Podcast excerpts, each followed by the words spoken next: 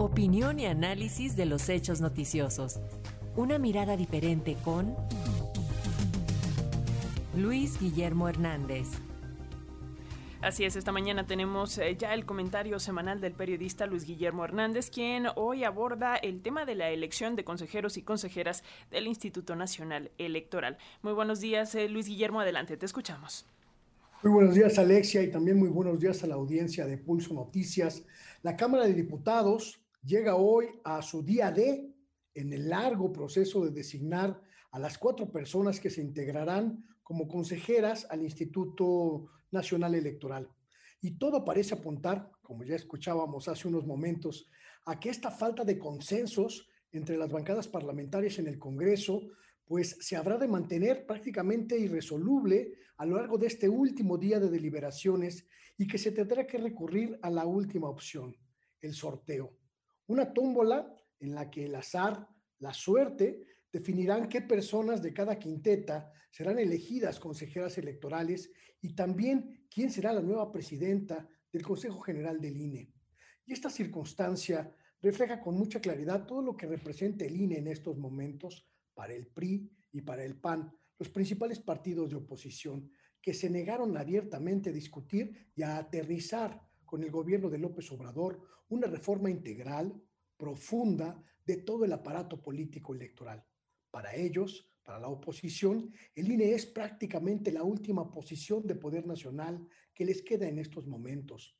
Perdieron la presidencia de la República, casi la totalidad de las gubernaturas, perdieron también la mayoría en el Congreso Federal y la mayoría en por lo menos 25 de los 32 congresos estatales.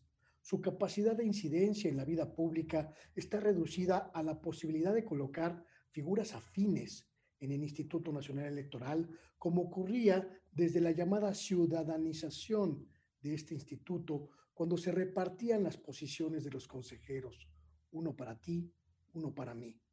Para nadie es un secreto que esta era la dinámica que prevaleció durante la existencia de este INE ciudadanizado.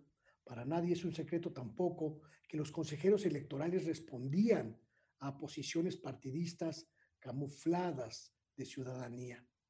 La negativa de renovar esta institución, de abrir un debate nacional serio, potente, sobre una nueva institución electoral y nuevas reglas de convivencia político-electoral armónica, idónea para una nueva realidad política y social del país, prácticamente canceló el derecho de la oposición a calificar lo que ocurra esta tarde, esta noche, en la Cámara de Diputados.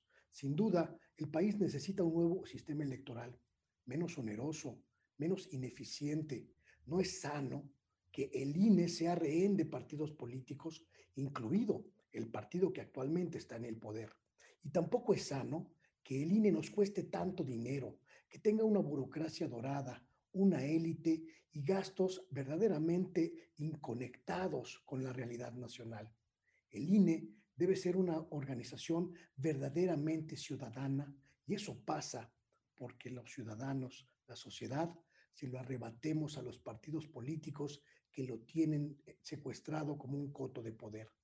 Esa es una tarea de futuro. La incapacidad de la Cámara de Diputados de llegar a un acuerdo, la incapacidad de los partidos políticos de pensar en la institución y no en intereses inmediatistas, ha vuelto a poner freno a un cambio necesario, urgente e imperioso. Tenemos que ponerlo con mucha claridad en la agenda de nuestros pendientes. Ese es mi comentario. Muchas gracias Luis Guillermo. Vamos a estar pendientes de esta discusión, de lo que se decida en la Cámara de Diputados y lo estaremos comentando más adelante. Un abrazo Luis Guillermo. Muy buenos días, hasta pronto. Hasta luego.